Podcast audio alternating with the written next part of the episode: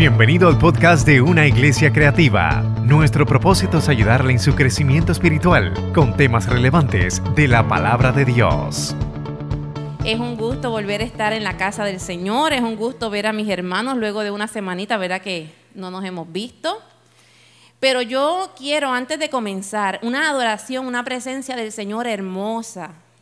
Y, eso es lo bueno de venir a la casa del Señor y congregarnos todos juntos, porque cuando nos unimos dos o más en su nombre suceden grandes cosas. Y Dios obra muchas veces de forma tangible y a veces, como decía, ¿verdad? La adoración que estábamos cantando, aunque nosotros no le veamos, Dios siempre está obrando a favor de sus hijos. Y yo quiero que usted se ponga en pie y haga un ejercicio conmigo. Yo le voy a hacer unas preguntas y ustedes me van a contestar sí o no. ¿Usted puede ponerse en pie hoy en día? Usted puede aplaudir.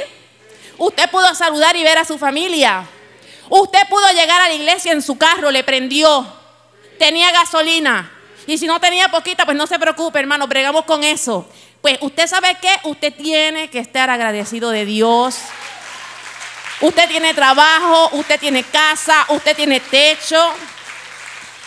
En Puerto Rico somos más que bendecidos y yo quiero que usted comience a declarar todo eso constantemente en su vida.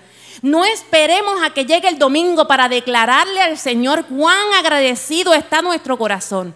No esperemos, mire, todos los días, todos los días nosotros tenemos, puede sentarse, tenemos la gran bendición de poder venir a nuestra mente, a nuestro pensamiento. El Espíritu Santo siempre nos da como que ese buenos días. Cuando usted abre los ojos así, esas dos lumbreras que Dios le dio, y usted se puede incorporar de su cama y ponerse en pie, que lo primero que usted diga, gracias Señor por este día. Gracias Señor por este día. Hermano, yo no sé si usted ha hecho el ejercicio alguna vez en su vida. Hoy mi esposo me decía, Angie, ayer yo estaba pensando cuando tú y yo éramos novios. Me lo dijo hoy, cuando estábamos desayunando en casa yo en ese momento yo, yo dije, yo también lo he pensado muchas veces. Y yo me he puesto a mirar atrás. Y yo digo, Señor, qué bueno tú has sido conmigo, con nosotros. Tú nos has bendecido. No, hermano, y no estoy hablando de lo material. No, hermano, no estoy hablando de lo material. Yo estoy hablando de cosas que no se pueden contar con el ojo humano. Yo he sido bendecida de parte del Señor porque a mis 17 años yo le conocí. Lo abracé en aquella cruz cuando el pastor Galarza allí estaba predicando en aquella tarima. Hermanos, yo me acuerdo que yo caminé, yo llegué a una esquinita, aquel altar lo modificaron, yo llegué a una esquinita y allí, hermanos, yo derramé todas las lágrimas que yo jamás había derramado en mi vida. E, e, aquello era una cosa. Yo decía, ¿habrá más agua en mi cuerpo? Porque es que era una, era una sensación tan hermosa. Después de eso, ahí mismo nos enamoramos, luego nos casamos, tuvimos la bendición de tener dos hermosas niñas. Hermanos, ¿qué Dios no ha hecho por nosotros? Nos ha provisto trabajo, provisión, una familia saludable y la gloria es para Dios. Porque qué merecedores somos nosotros. Solo por su gracia. Así como hoy Revolution se reunió este jueves. Y estaban hablando sobre ese tema, la gracia del Señor. Y le estábamos hablando a los jóvenes, ¿verdad? Las, líderes que estaban a cargo. Estaban hablando a los jóvenes sobre la importancia de la gracia. ¿Y qué era la, la, gracia? Es un don inmerecido. Usted no tiene que pagar por eso, porque es que eso se le da. Por eso sale directamente del corazón de Dios. Todo lo que usted tiene lo tiene por la gracia y el favor de Dios. Y el Espíritu Santo quiere que nosotros recordemos eso todos los días de nuestra vida. Usted puede estar pasando por un momento difícil, pero ¿sabe qué, hermano? Yo creo mucho en declarar la palabra del Señor. No estoy declarando otras cosas, yo estoy declarando la palabra del Señor. Y la palabra me dice a mí que la palabra de Dios es vida. Y cuando yo la hablo y yo la pronuncio, si yo voy al mundo y yo digo, Dios es bueno, cualquier persona me va a decir, sí, Dios es bueno. Pero cuando nosotros en nuestro momento de intimidad decimos, gracias Señor porque tú eres bueno, mira, gracias Señor por todo lo que tú me has dado, Señor, gracias porque tú me has bendecido. Y nosotros empezamos a declarar esa palabra que ya nos ha sido dada, pero la declaramos, la vivimos, la presenciamos, la palpamos, la experimentamos. Tiene que haber un cambio en nuestras circunstancias, porque ya nuestra perspectiva cambió. Y ya habiendo empezado, ¿verdad? Dando esa embocadura, porque yo dije, Dios mío, qué hermoso. A veces damos por sentado que venimos a la casa del Señor, nos sentamos, adoramos, nos vemos Ya no nos podemos abrazar, pero nos damos el puñito. Pero sabe que a veces como que la vida se nos va y como que no actualizamos que cuán bendecido nosotros somos. ¿Y sabes qué? Vamos a cerrar nuestros ojos y yo voy a presentarme ante el Señor. Dios Todopoderoso que es tu Dios. Mi Dios es tu Dios. Es nuestro Dios, el Dios que tiene cuidado de nosotros. Y hay una palabra hermosa que Dios tiene para cada corazón en esta mañana. Dios no es exclusivo, o sea, Dios es inclusivo. Y yo le yo oramos, Señor Padre, yo te doy gracias porque estamos aquí en tu casa, porque es un privilegio venir a hablar tu palabra, dar esta exhortación en el día de hoy. Pero, Señor, no soy yo, no son mis palabras. Aquí el que hace el milagro, el que hace la obra, el que sacia la necesidad, el único capaz de llegar a la fibra más íntima de cada uno de nosotros, eres tú, Espíritu Santo. El Señor Jesús se levantó a los cielos y dijo, yo lo enviaré y te envió a ti, Espíritu Santo. Yo te pido en esta hora que mientras se da tu palabra, que es palabra de vida, tú resucites aquello que está muerto. Tú toques y pongas sensibilidad en donde hay insensibilidad. Que tú despejes en toda mente, Señor amado, nublada ahora mismo. Porque tu palabra es la que tiene el poder para sanar, para restaurar, para libertar, para enderezar caminos, Señor porque tú tienes propósitos con cada uno de todas las personas que estamos aquí. En el nombre de Jesús hemos orado confiando en ti completamente, Dios. Amén, amén. ¿Saben qué? Los otros días, ¿verdad? Cuando estaba preparándome, este, de hecho, el pastor estaba aquí predicando el domingo y no sé, yo le digo a Manuel, Dios hace cosas como que tan raras. Y yo digo, Señor, el pastor aquí predicando y yo me tenía allí en una esquina. Y yo le decía, Señor, si David está predicando, yo voy a apuntar y seguimos en casa. Y me vino esta frase, sobre ti fijaré mis ojos. Con esa frase Dios me partió. Y el pastor estaba predicando de una forma poderosa y eso como que en mi mente eso daba como que vueltas y yo decía, Dios mío, Espíritu Santo, gracias. Gracias. ¿Y sabes qué? Miren lo que dice la palabra del Señor en Proverbios 15:3.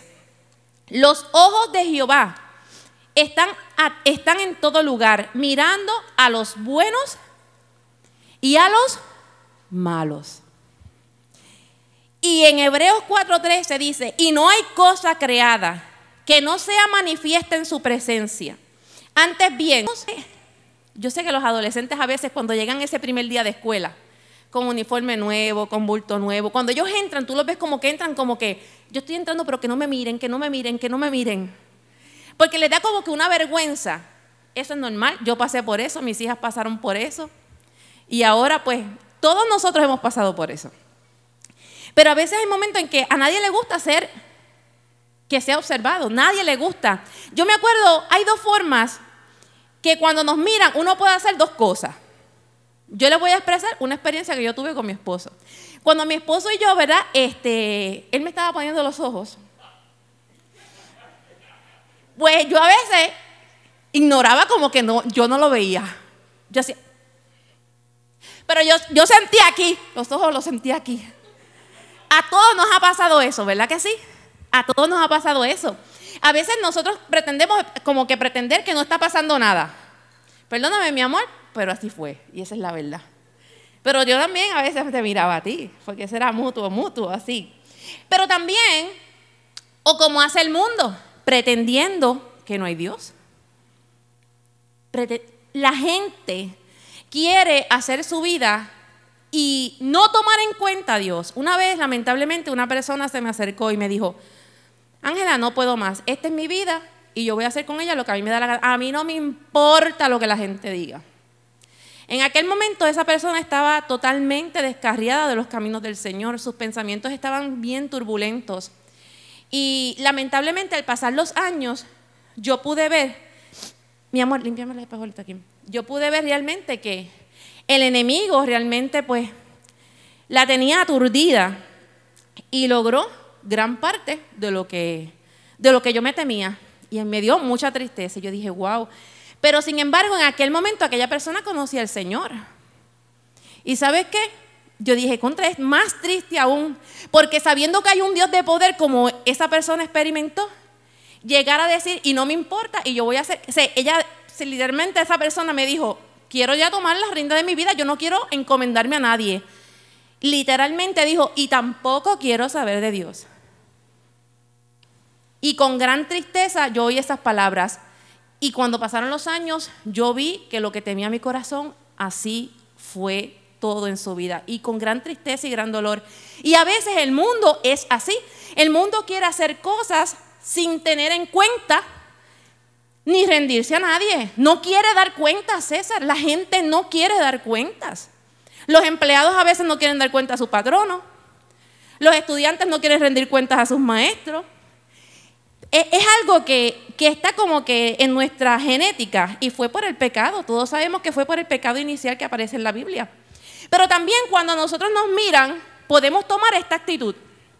Poner atención y decir, me están mirando, yo tengo que conducirme bien. Especialmente me acordé cuando yo estaba en mi trabajo en Humacao, que mi jefe era bien exigente. Y yo me acuerdo que yo fui a esa entrevista y yo salí de aquel lugar y yo dije, yo cruzando la puerta, Dios me dio confirmación y me dijo, te van a llamar. Tardaron como un mes en llamarme porque mi jefe se había ido para España y no había tomado decisión y yo llamaba y decía, mira, este, ¿qué ha pasado? No, es que él está viajando, cuando él venga, entonces es que te vamos a llamar. Y yo, ay Dios mío, Señor. Y uno como con esa angustia, pero cuando yo llegué a ese trabajo, a ese lugar de trabajo, miren hermano, yo era que yo me comía los nenes crudos, como decimos nosotros en el, en acá puertorriqueño. O sea, yo hacía excelentemente bien mi trabajo.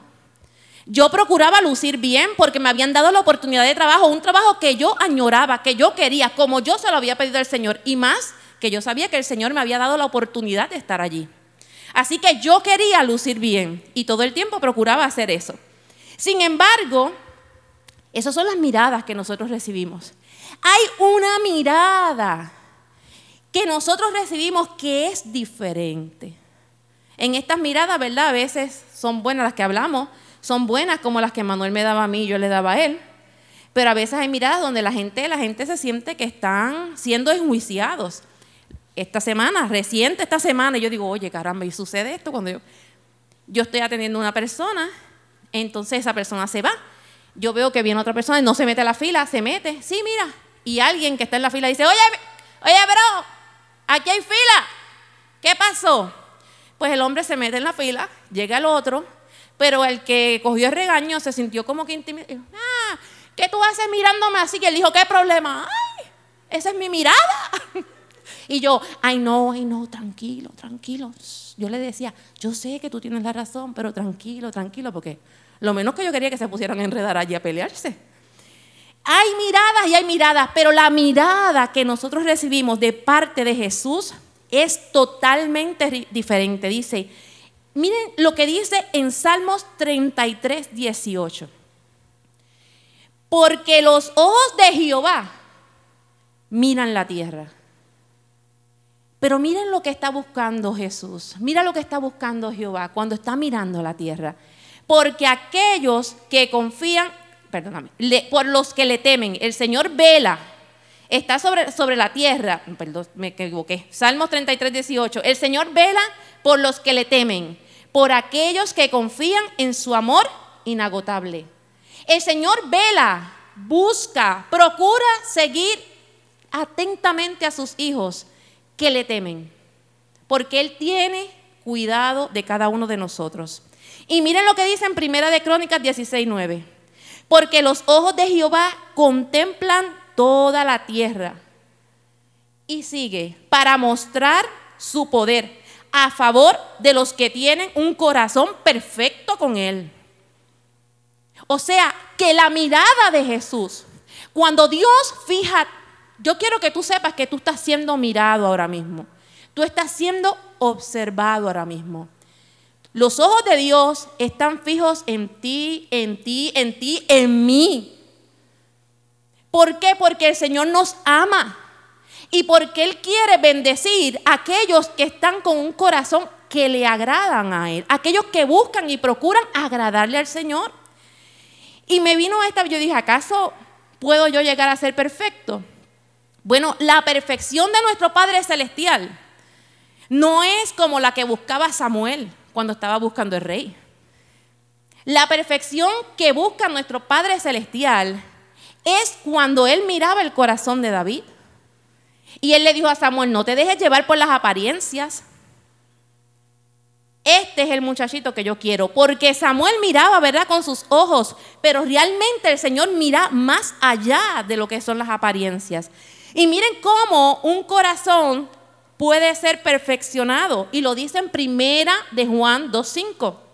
El amor de Dios se ha perfeccionado verdaderamente en el que obedece su palabra, y por eso sabemos que estamos en Él.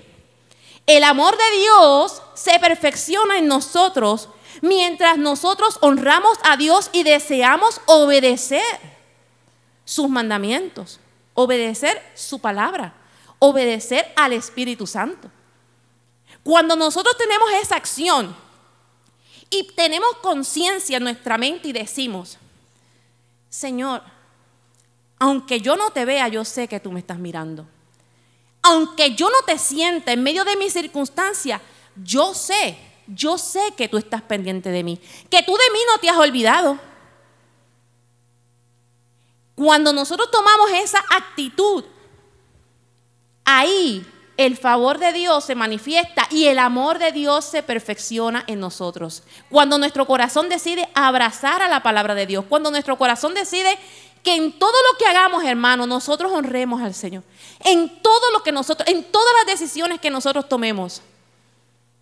En cada gesto, en cada palabra que nosotros emitamos, que nuestro Dios sea honrado y respetado en todo tiempo. Miren, la obediencia fue el talón de Aquiles para Adán. Adán careció de obediencia. Y desde entonces nosotros vemos que de generación en generación, eso sigue y sigue. la gente, cuando no tiene conciencia de cuán grande es Dios, entonces decide irse por la libre, correr a su tiempo y a su ritmo sin rendir cuentas a nadie. Y eso nosotros lo vemos de generación en generación. Siempre ha estado eso marcado en la generación humana.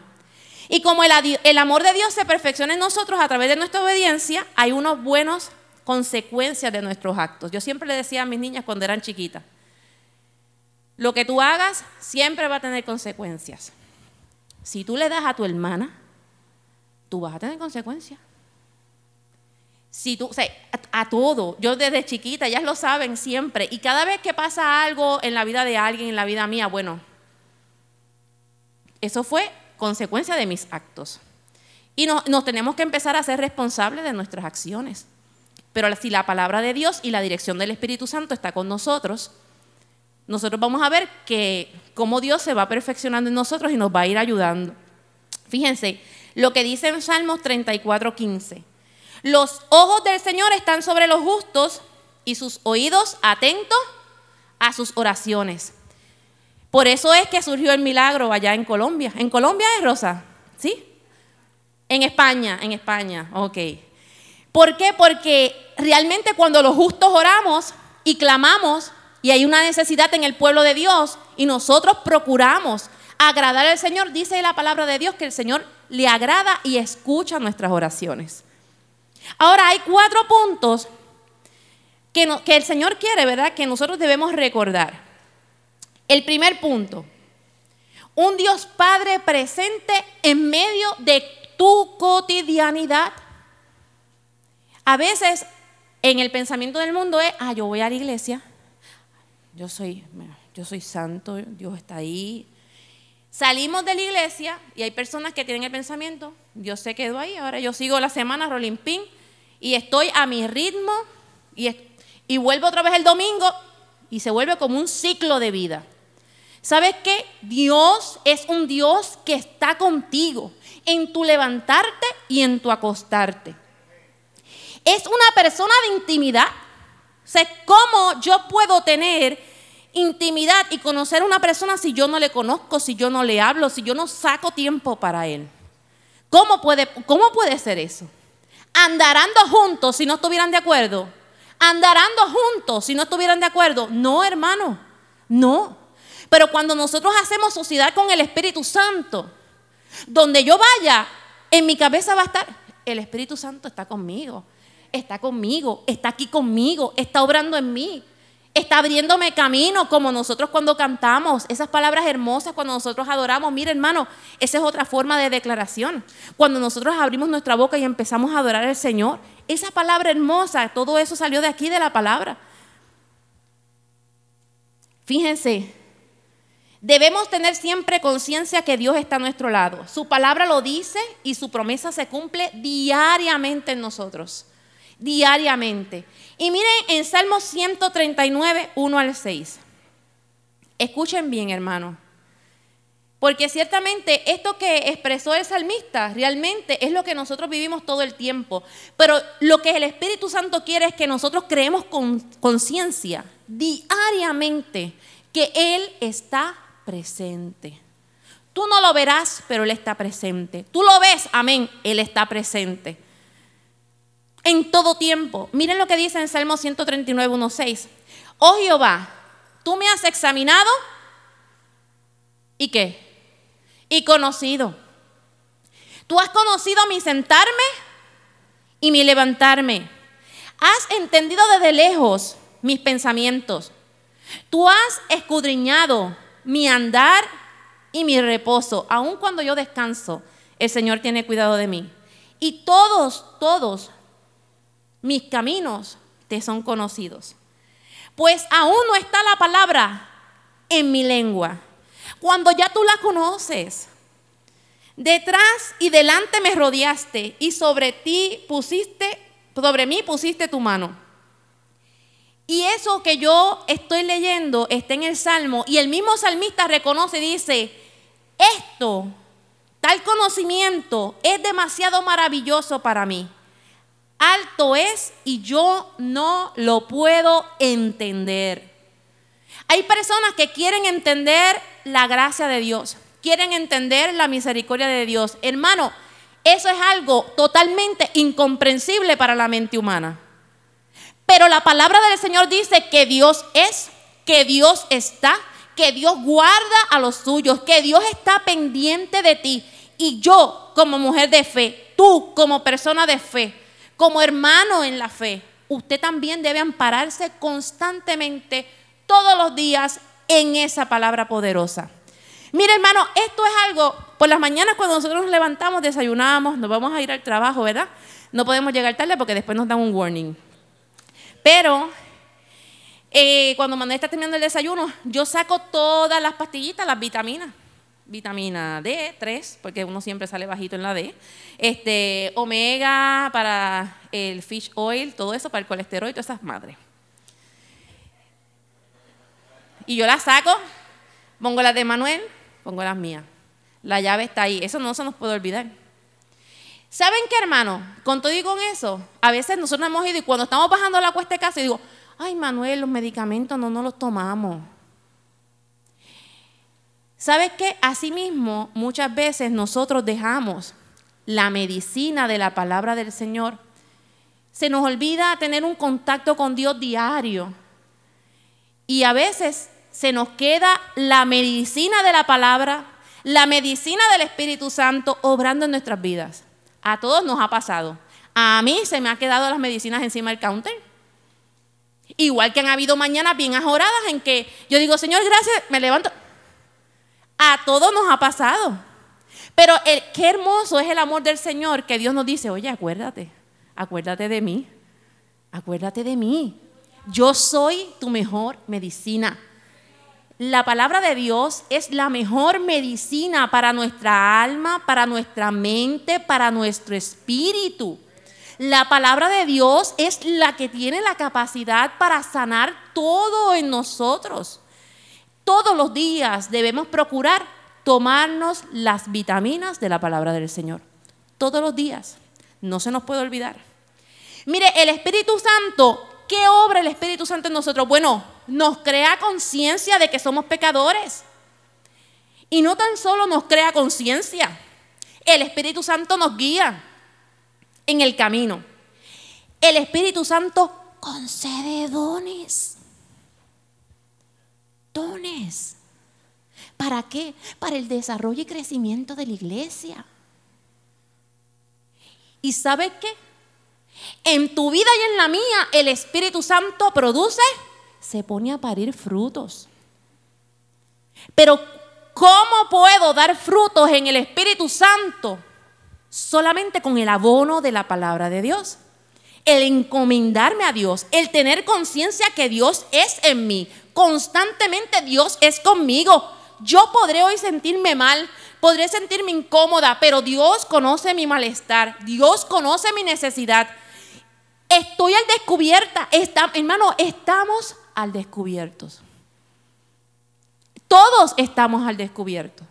Pero no tan solo es saber que estamos al descubierto, sino que el Espíritu Santo quiere que nosotros recordemos constantemente, tú estás al descubierto, pero a mí me encanta cuando tú vienes a mí y me hablas.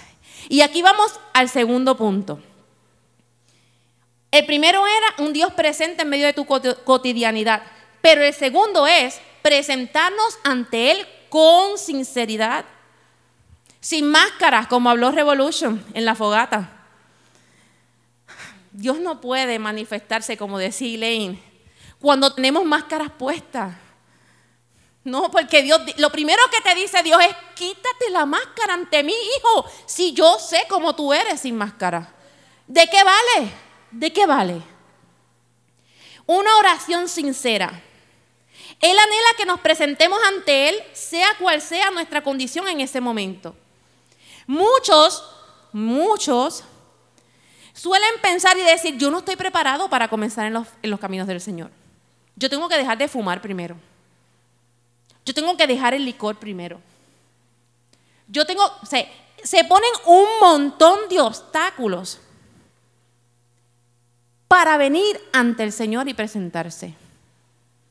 Un montón de obstáculos. Yo me acuerdo que antes había una reflexión que, no, yo soy demasiado joven, había muchas cosas, después decía, yo soy demasiado viejo, y después aparecía lo último, ya es demasiado tarde. Hoy es el día todos los días será el día donde nosotros tenemos que presentarnos ante el Señor y a Dios le gustaría que nosotros nos presentáramos, mire, que nazca de nosotros, que nuestra conciencia esté, me tengo que presentar ante Dios, porque sin Él nada soy. Sin Él cualquier cosa me puede hacer caer, hermano, cualquier cosa, cualquier tentación, cualquier pensamiento. Si yo no tengo mi norte, en lo que el Espíritu y la palabra de Dios dicen. Cualquier cosa me puede desviar del camino. Miren lo que dice, lo que le dijo, lo que pasó, no, lo voy a leer, con el Hijo pródigo. Miren si el Espíritu Santo realmente busca crearnos conciencia y le encanta la sinceridad. Dice, entonces volviendo en sí, dijo, volviendo en sí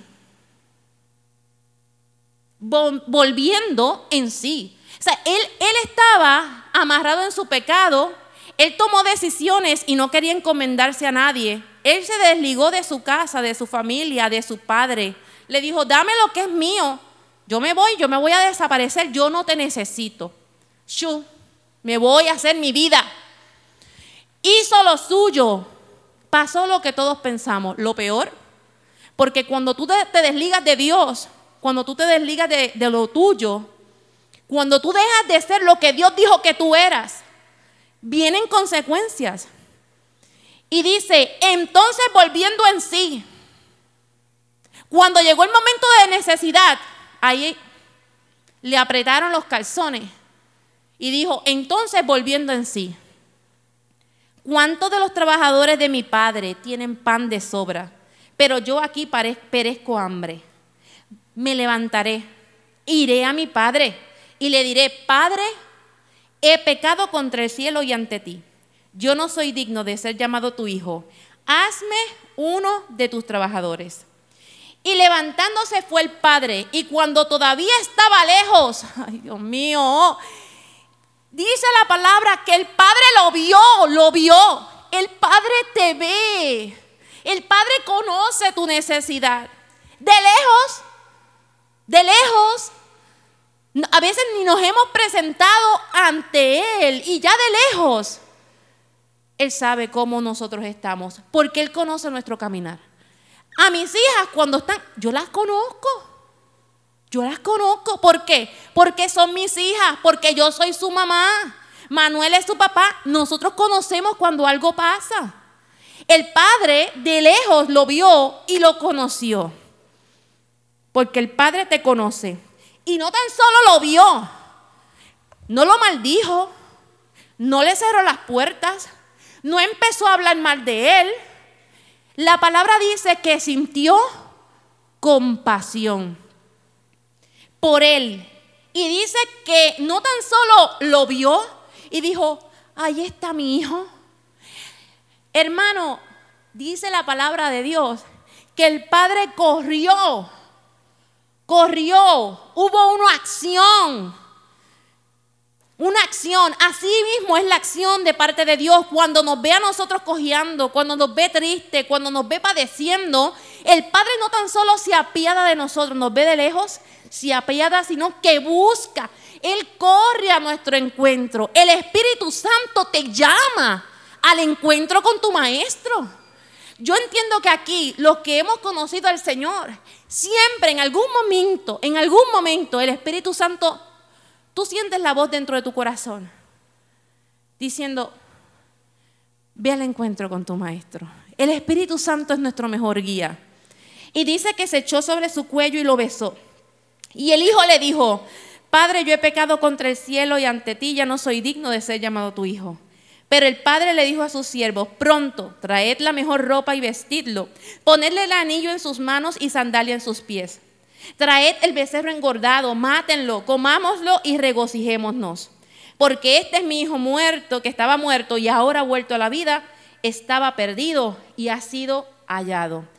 ¿Qué mejor espacio de la palabra para mostrarnos cuán hermoso es el amor de un padre por su hijo? Si yo siento amor por esas dos ternuritas que Dios me dio, ¿cuánto más nuestro Padre que nos creó desde la nada? Y nos ha bendecido tanto, ¿cuánto más, hermanos? Yo, eh, yo a veces me pongo a pensar, yo digo, Señor, a veces tomamos esto tan en vano, lo damos todo por sentado, que mañana me voy a levantar. A veces la gente me dice, sí, mañana vengo. Y yo digo, con el favor de Dios, mañana eso va a estar aquí. Hay que recordarle a la gente, con el favor de Dios, si Dios quiere. Los otros días le dije a, una muchacha, mira, eh, este, toma el recibito, todo te lo dejo claro, pero si yo me muero mañana, cuando tú vengas, todo esté claro, todo el mundo entienda. Y ella, ella me hace, y dije, mami, pero si la muerte es lo más cerquita que nosotros tenemos, mira, eso está aquí, en detrás de la oreja, como decía Pastor Galarza. Él decía, la muerte siempre está aquí, detrás de la oreja. Pero la gente, cuando tú le hablas así, la gente como que se queda, oye, pero si es la verdad. Es la verdad. Lo que pasa es que estamos acostumbrados a que mañana va a ser como el día de hoy. Y yo lo tengo, así como yo planché el día de hoy, yo voy a planchar el de mañana también. Y no es así, hermano. Nosotros estamos vivos por la misericordia de Dios. Cualquier cosita nos puede hacer caer. En un momento, te quito el suspiro y nos vámonos. Lo tercero, el tercer punto. Primero es un padre presente en medio de tu cotidianidad. Segundo es que Él anhela que tú te le presentes a Él con sinceridad. Y el tercer punto, nos presentamos ante Él y confesamos nuestra debilidad. ¿Cuántos aquí a veces hemos ido a la presencia del Señor? La primera voy a ser yo. Y empieza uno con oraciones de rodeo.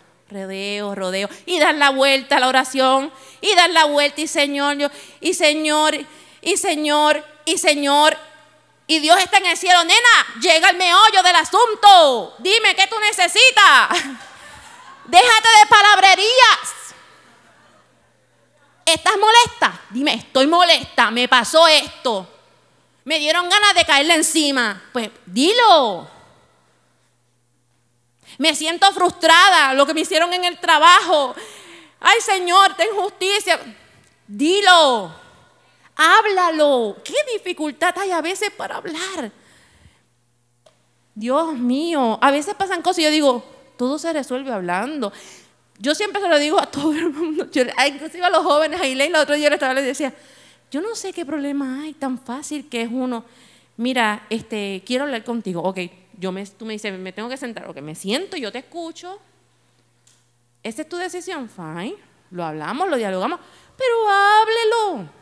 Así mismo con Dios. Cuando estamos en nuestra oración con Dios, hermanos, no demos vueltas al asunto. Vayamos al punto.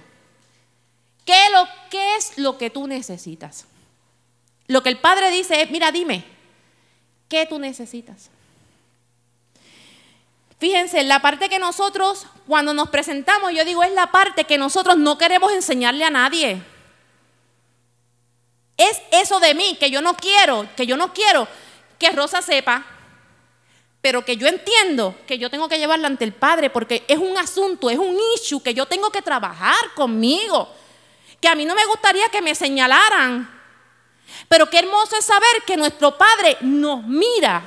Presta atención, dice, fija sus ojos en mí, pero no es para juzgarme, es para enseñarme, es para instruirme, es para decir, ese es tu problema, vamos a trabajarlo. ¿Verdad, Nilda? Hay que trabajarlo. Hay asuntos en mi vida que yo tengo que trabajar. Hermanos, hay issues que yo llevo años. A veces yo me pongo a mirar así como yo digo para atrás y yo digo, Señor, gracias por lo que tú has hecho en mi vida. Porque hoy mi forma de pensar es muy distinta a la que tuviera hace 15 o 20 años atrás. O Dios ha hecho cosas y así mismo como las ha hecho en mí, yo sé que las ha hecho en ti. Miren, el rey David fue escogido por Dios. ¿Acaso no fue Dios mismo quien lo escogió y le reveló a Samuel? Ese va a ser el futuro rey. Dios sabía el calibre del corazón de David. Dios sabía el valor tan grande que había en el corazón de David. Y ese mismo, ese mismo corazón fue el mismo que pecó y transgredió contra Dios. Usted dice, a Dios, pero Dios no lo escogió. Ah, bueno, hermano, porque Dios lo escogió. Pero entre ese caminar, ¿verdad? Que nosotros tomamos decisiones y todo, pero Dios, a través de la vida de David, demuestra cuán grande es su amor, su misericordia y su favor. Porque David amaba al Señor, es verdad, pecó, cayó.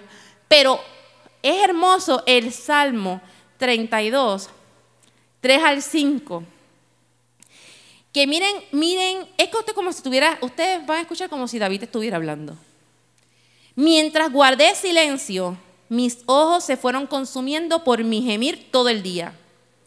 Mi fuerza se fue debilitando como el calor de verano, porque día y noche tu mano pesaba sobre mí. Pero te confesé mi pecado, no te oculté mi maldad. David hubo momentos que estaba así, Señor, yo te amo, Señor, oh Dios mío, ayúdame tantos enemigos, Señor, Señor. Pero en la última vuelta dijo, mira, yo tengo que decirle a Dios lo que realmente yo hice. Tengo, él lo sabe, pero yo me tengo que confesar. Pero te confesé mi pecado, no te oculté mi maldad. Me dije, voy a confesar mis transgresiones al Señor. Hermano, esto es, nosotros mismos tenemos que hablarnos a nosotros mismos. Y yo a veces me digo, misma, acaba y habla y escupe. Lo que tienes por decir y no lo acabas de decir. Tienes que hacerlo para que puedas ser libre, para que le des oportunidad al Espíritu Santo para que obre. Pero si seguimos con, con el asunto ahí y no lo hablamos y no lo llevamos al trono que corresponde, porque esos son otros 20 pesos. A veces hablamos y decimos las cosas a la persona equivocada. A veces hablamos al que tiene comezón de oír, pero nada puede hacer por ti. Pero cuando vamos al trono del Padre, sabemos que estamos hablando con la persona correcta. Y no tan solo eso, que nos va a escuchar, sino que nos va a ayudar, nos va a atender y nos va a suplir a nuestra necesidad. El Espíritu Santo me gritaba y me decía, necesito que ellos entiendan y que tú entiendas, Ángela, porque la primera que me habló fue a mí, que es necesario venir ante mi presencia y que me seas sincera de corazón, sea cual sea tu condición yo tengo amor y compasión por ti y te cubro y te guardo. pero tienes, así como hizo el salmista. Y me llevó al Salmo 32.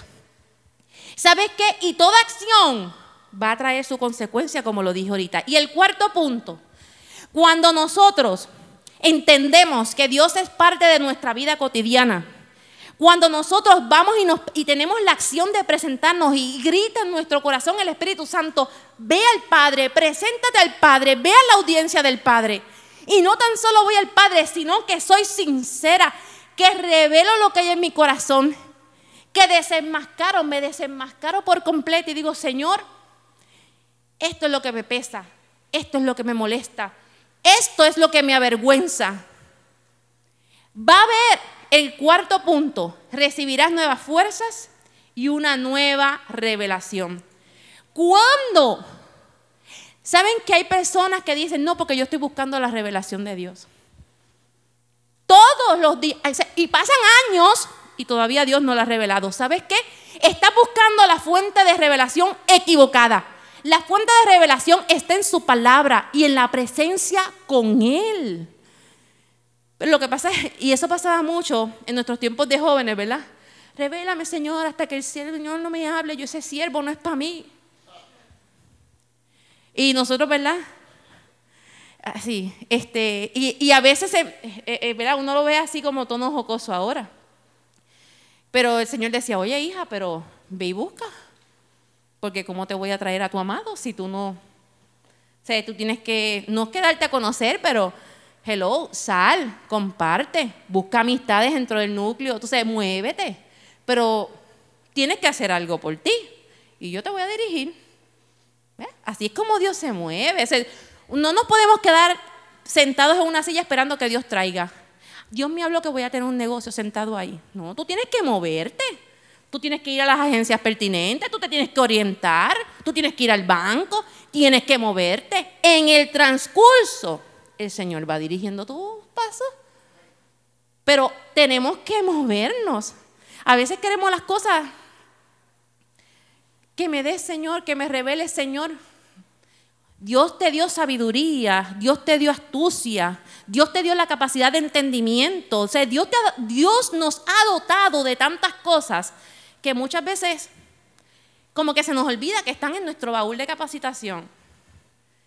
Miren, ¿cuándo Dios revela? Cuando nosotros le conocemos. El Dios revela, nuestro Dios revela cuando le conocemos. Y miren esta palabra, a mí siempre me ha gustado este, este verso, en Génesis 18, 17 al 19.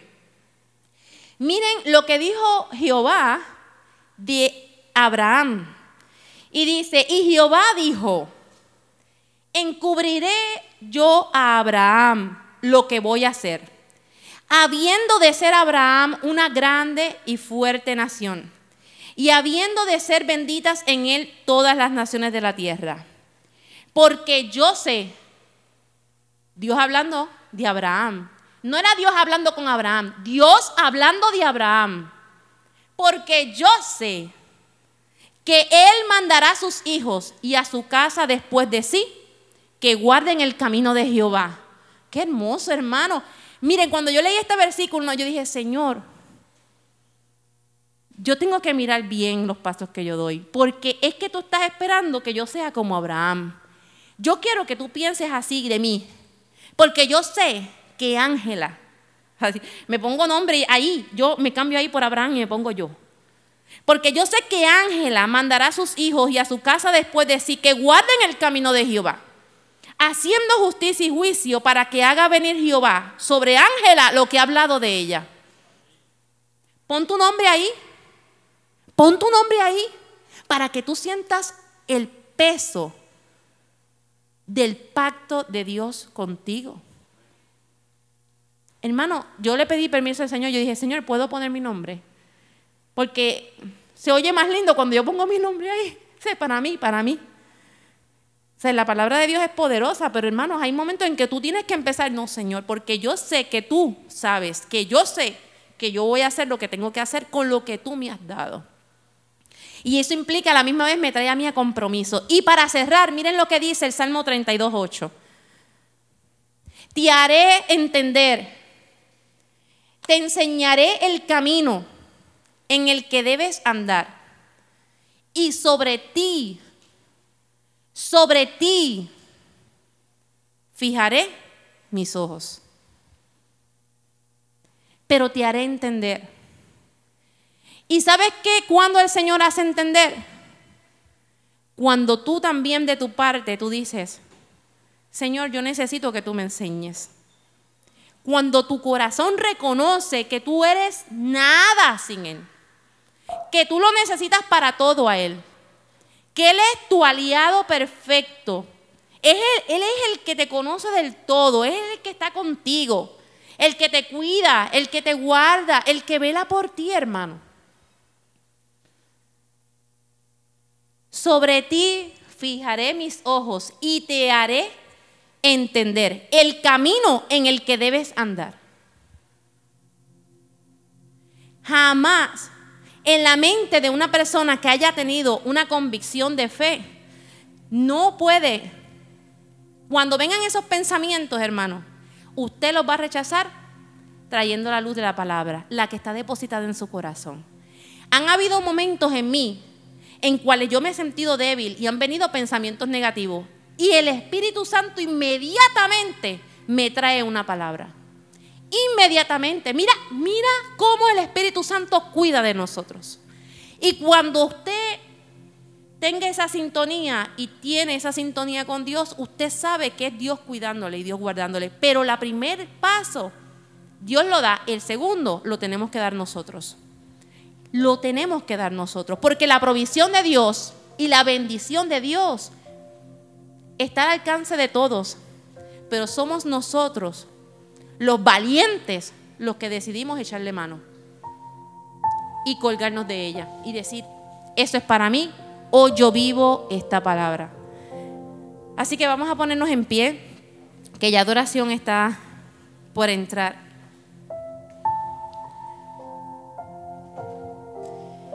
Esta palabra realmente, cuando yo dije al principio, es para todos, hermanos. Es una palabra evangelística, es una palabra, es la palabra de Dios. La palabra de Dios no, no necesita más explicación. Es sencilla, es fácil de digerir, es fácil de entender. Y esta palabra es para aquellos que llevamos años en este camino o para aquel que lleva poco tiempo en el Señor, que lo está empezando a conocer, como para aquel que no ha todavía tomado una decisión de salvación en su vida.